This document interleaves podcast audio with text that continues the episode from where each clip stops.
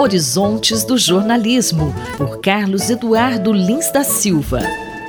Professor Carlos Eduardo, o New York Times anunciou o fim da editoria de esportes e afirmou que essa cobertura agora passa a ser feita pela equipe do site The Athletic, que também é de propriedade do jornal. O que o senhor gostaria de comentar sobre isso? Essa é uma tendência que o New York Times já vem há algum tempo apresentando e que modifica bastante o conceito de jornalismo. O Times está virando, o, o site dele, o newyorktimes.com, está virando aos poucos uma espécie de um portal. A redação do New York Times está se transformando em apenas mais um gerador de conteúdo entre vários.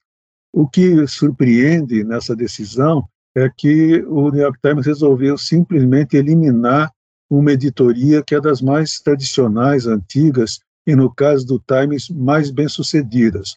A editoria de esportes do New York Times recebeu diversos prêmios Pulitzer na sua história, por exemplo, com reportagens bastante importantes sobre o uso de esteroide em competições esportivas, sobre o aumento do caso de concussões cerebrais em esportes como o futebol americano e muitas outras. No ano passado, o Times comprou esse site The Athletic por 550 milhões de dólares e colocou esse site com destaque na sua página principal.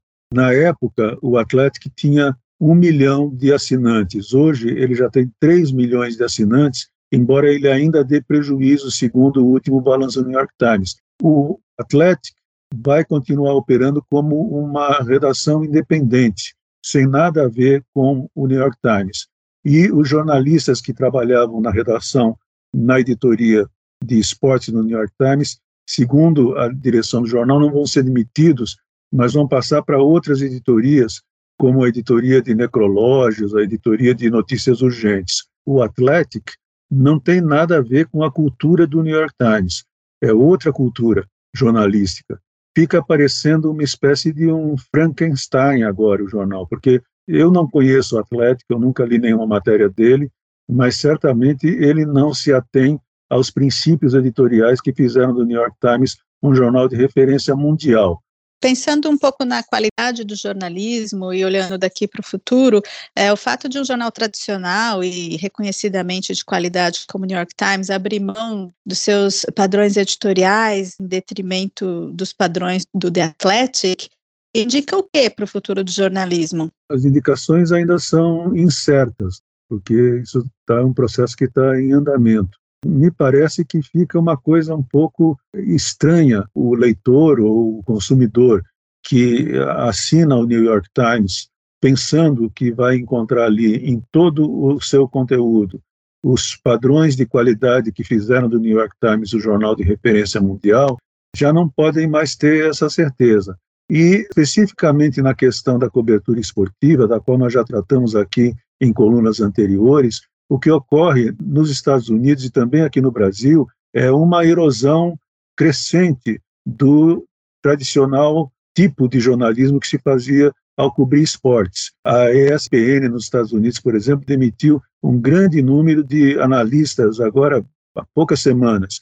A revista Sports Illustrated tem também demitido um número imenso de pessoas. E aqui no Brasil, a gente vê a cobertura de esportes que se reduziu basicamente ao futebol eh, e aos Jogos Olímpicos, como ela perde espaço e perde qualidade também.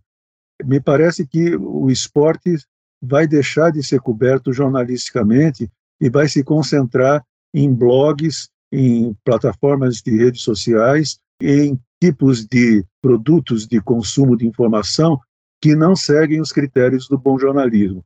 É uma coisa preocupante, porque é, em breve isso pode acontecer com outros setores importantes da sociedade, como o esporte é, e isso pode fazer com que o jornalismo venha, pouco a pouco, a perder a sua relevância, como já vem acontecendo. É mais um fator de preocupação sobre o futuro da nossa atividade.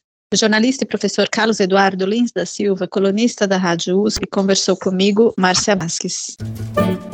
Horizontes do Jornalismo, por Carlos Eduardo Lins da Silva.